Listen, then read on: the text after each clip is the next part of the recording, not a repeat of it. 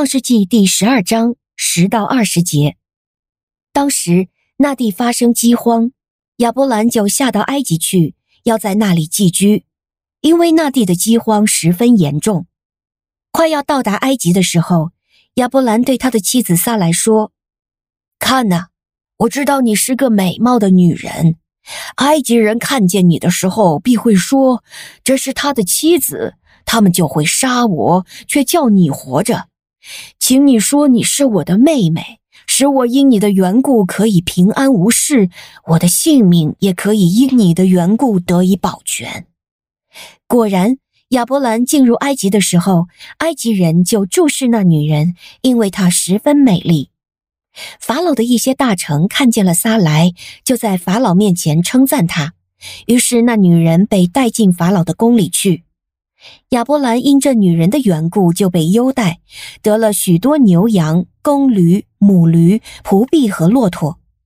耶和华因为亚伯兰的妻子撒来的缘故，就用严重的灾病打击法老和他的全家。于是法老把亚伯兰召了来，对他说：“你向我做的是什么？你为什么不告诉我她是你的妻子呢？”你为什么说她是你的妹妹，以致我娶了她做妻子呢？现在你的妻子在这里，带她走吧。法老为了亚伯兰的事吩咐臣仆，他们就把亚伯兰和他的妻子以及他所有的一切都送走了。您现在收听的是天赋爸爸说话网。所赐的迦南美地是流奶与蜜之地，上帝的话语比蜜还要甘甜呢。我是拥蜜使者永恩，我是蜜蜜，让我们一起在天父的话语里勇敢探蜜，蜜得甘蜜，得蜜得利得胜。弟兄姐妹平安，我是永恩。今天呢，我们要来接着看十二章的后半段，在饥荒中，亚伯兰携全家下到埃及的一段经历。十节说，因饥荒甚大，亚伯兰就下埃及去。看到埃及啊，让我想起神的使者在梦中指示约瑟带着玛利亚下埃及躲避希律王的追杀。但在这里，刚刚和神面对面过、蒙神赐福的亚伯兰，却并没有为去埃及避难这件事求问神。确实啊，有着尼罗河滋润的埃及一定不缺食物。按照人的经验和见识，埃及是一个好地方。但是亚伯兰在这件事上一点儿没有求问神的意思，或者说他还没有建立求问神的习惯，这使得他在面对可能的困境和挑战时，他首先仍是自己想办法。想到自己的妻子撒莱容貌俊美，他预测埃及人会为了美人不惜下手杀害撒莱的丈夫，也就是他自己。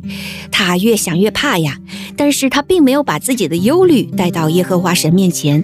神的应许，咒诅你的，我必咒诅他。此时亚伯拉罕根本记不起来了。圣经记载，这位信心伟人说的第一句话，就显出了他的软弱和罪性。亚伯兰对妻子撒莱说：“我知道你是容貌俊美的妇人，埃及人见你必说这是他的妻子，他们就要杀我，却叫你存活。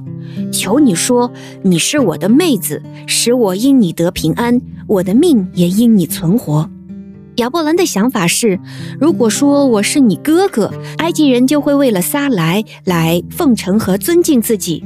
这样的做法不仅保命，还能得好处呢。至于老婆被别人霸占，那也没得办法了。哎，喂，亚伯兰，你还是不是男人啊？耶和华你的神呢？亚伯兰怕死，以致靠撒谎的办法，甚至不惜牺牲他老婆来应对可能的危机。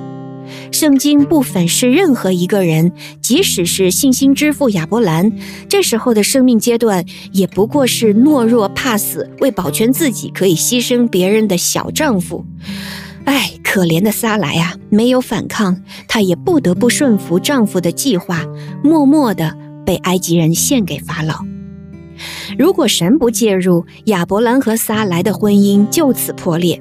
亚伯兰做回老头子单身汉一个，也不会再有从结发妻子撒莱生以撒的后世，不会有后面信心之父的美誉。可是关键的时候，神主动介入，十七节说，耶和华因亚伯兰妻子撒莱的缘故，降大灾与法老和他全家。受管教的法老不得不把撒莱乖乖的归还，并借着法老的话指出亚伯兰撒谎的事儿。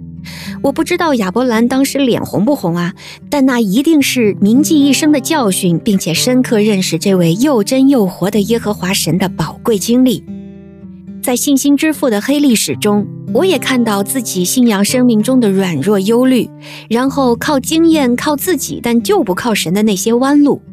神容许我走那些弯路，却在关键时候又主动出手介入，让我一次次的学习神的儿女要凡事倚靠神，让神做主。感恩的是，弯路也好，管教也罢，都有神的慈爱。因着神的信实，亚伯兰可以从胆怯的小丈夫成长为信心之父。那作为他的属灵后裔，不论过去、今天的我们有多么的软弱和不堪，我们同样可以经历信心的长大和成熟，从损人利己到成为一位可以给他人带去祝福的人。